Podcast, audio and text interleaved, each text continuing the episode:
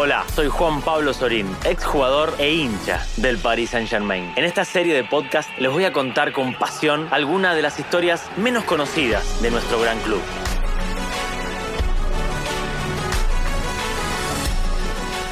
Paris Magic, el podcast que le da vida a la memoria del PSG. 1983. El crucero. París es magia, magia como la historia que voy a contar en este séptimo episodio. Temporada 82-83. Vacaciones de invierno. El PSG viene un poco atrás en la tabla, séptimo en la liga. Tuvieron duros rivales, el Nantes y sus estrellas. José Touré, Bahid Halidosic y Maxime Bossis, el Burdeos de Alain Giresse, el Mónaco de Manuel Amoró y el Auxerre del joven talento Jean-Marc Fagery. Además, por primera vez en su historia, participa en la Copa de Europa. El calendario está especialmente cargado. Tras las fiestas navideñas, los jugadores del PSG tendrán que preparar la reanudación del campeonato de una forma nueva. El presidente Francisco Gelí innovó y organizó lo que llamó el primer crucero de fútbol. El Paris Saint-Germain fue invitado a subir a bordo. Con él, un gran equipo. Batené, Bajaletti, Pilorget, Fernandez, Rocheteau, Dalev, Susic, solo por nombrar algunos. Guy Adam, coordinador de deportes del club, también está a bordo. Fue una estrategia de comunicación muy buena. Necesitábamos dar a conocer nuestro club porque nacimos en 1970. Eso es todo.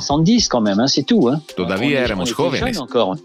En el largo transatlántico llamado Le Sur se recibieron 770 pasajeros. A bordo, amantes anónimos del fútbol o simplemente parejas en su luna de miel por unos 6.400 francos, asisten a dos partidos y navegan durante 15 días entre Marruecos, las Islas Canarias y Senegal, en presencia de los jugadores del PSG. Es como si hoy se subieran a un barco con las familias de Neymar, Messi o Mbappé. Gerard Lescourt, organizador del crucero, recuerda. Sin duda lo vimos como una oportunidad única para reforzar la plantilla en un universo inusual, nuevo y exótico. Francamente los jugadores aceptaron la idea con buen humor, convencidos de que el París SG no era un club como los demás. Lemul también está a bordo. Antes de llegar al barco no lo sabemos. ¿Crees que vas a tener paradas en algún sitio todos los días? Y de hecho no es así. Es un crucero, estamos fuera. Hay gente navegando y estamos en él. Es una cosa irreal normalmente. El capitán del PSG, Dominique Batenet, vincula esta aventura a un presidente singular. Francisco Borelli tenía esa capacidad de llevar a todo el mundo de forma benévola y humana. Sí, eso era algo humano. Creo que todos los jugadores, incluso todos los hinchas de la época y toda la gente que acompañó al club, sintieron todo eso. Y todos se adaptaron bien. Era algo especial, porque quería que París brillara y fuera algo diferente. Fue realmente algo diferente. Antes de subir al barco, los parisinos jugaron un amistoso contra el Renaissance Sportif de Setup y ganaron 3 a 0. Luego comenzó la aventura.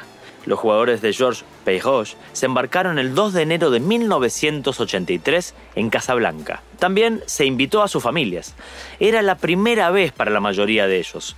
Un ambiente veraniego. El crucero partió rumbo a Senegal. Les esperaban seis días en el mar. Los parisinos se entrenan en la cubierta en medio de los turistas. ¿Imaginás la escena? Estás en un crucero junto a la piscina tomando un cóctel y a tu lado Dalev y Susich, de pretemporada. Suena raro, ¿no?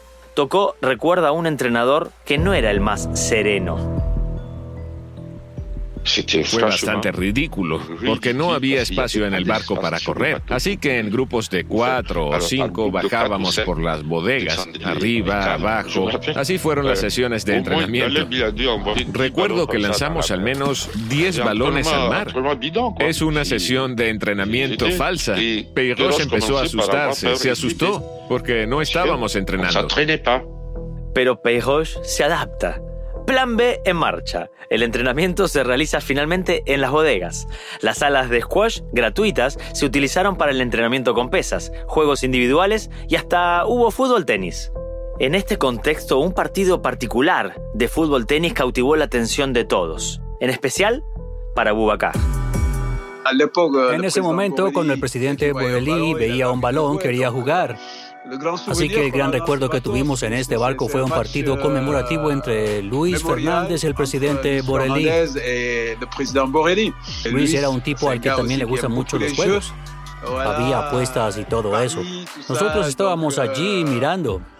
La mitad del equipo había apostado por el presidente Borelli y la otra por Luis. Fueron el partido de fútbol tenis a tres sets, que al final ganó Luis Fernández. Nos marcó mucho porque el arbitraje de este partido fue muy difícil. Luis gritaba, el presidente gritaba, todo el mundo gritaba. Fue realmente inolvidable. El 8 de enero, el barco entró en el puerto de Dakar, Senegal. Una vez en suelo africano, el club parisino tomó magnitud de la efervescencia que despertó su llegada. En sus filas, la estrella de los leones de Teranga, Sar Boubacar. Fue impresionante cuando ancló el barco.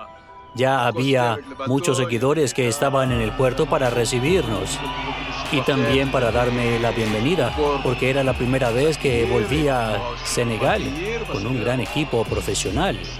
Así que también fue un orgullo para los senegaleses tener un hijo entre los seguidores del Paris Saint-Germain, que llegaron a su tierra natal. Nos recibieron y nos acompañaron al hotel. Durante el partido también me ayudaron psicológicamente. El entrenador me había dado el brazalete era el capitán del equipo en el campo. Eso también me permitió estar brillante en el campo. Y lo he pasado muy bien. Estadio lleno, un ambiente increíble. Cuando el árbitro pitó el final del partido, el ministro de Deportes senegalés, satisfecho con la actuación pero no con el empate, pidió la prórroga. Nos lo cuenta Jean-Claude Lemoux. Fue extraordinario, porque se jugó el partido y al final del mismo empatamos 0 a 0. Los ministros senegaleses que asistieron al partido dijeron, no puede terminar así, es para el público, es importante, vamos a la prórroga. Vale, hacemos una prórroga y una segunda prórroga y luego vamos a por los penaltis. No, no hay que seguir, si no habrá un motín. Al público le encanta. Pasamos por tres o cuatro tiempos extra, jugamos casi dos partidos, fue cómico. C'était comique. Después de este inusual encuentro, era hora de volver a casa.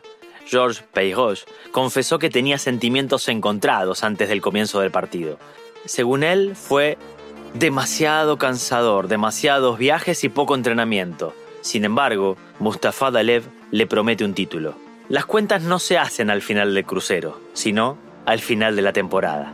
De vuelta a Francia, el PSG reanudó el campeonato con un difícil desplazamiento a Nancy y ganó por 3 a 2, antes de seguir con una victoria en el Parque de los Príncipes contra el Saint Etienne de Johnny Rep por cuatro goles a uno. La buena reanudación del campeonato ahuyentó cualquier duda que pudiera existir y creó, podemos decirlo, un verdadero impulso. Esta expedición, probablemente única en la era moderna, ha tenido sin duda un efecto unificador en el club y dentro de él A pesar de una frustrante eliminación en cuartos de la Copa de Europa contra los belgas del Watergate, el París de Tocó tiene el flujo de la victoria. Tras el parón tendremos una ¿Eh? segunda temporada, pero mejor que la primera parte. Y fue entonces cuando terminamos terceros en el campeonato y ganamos también la Copa de Francia. Así que ah, es inimaginable, como si no hubiera verdad en ello. Por segundo año consecutivo, el PSG ganó la Copa de Francia contra el FC Nantes, que acababa de proclamarse campeón de la Liga. Una final loca que se ganó 3 a 2 en los últimos momentos. Una hazaña que pone fin a un desenlace de temporada inolvidable. Algunos alabarán las virtudes del aire marino.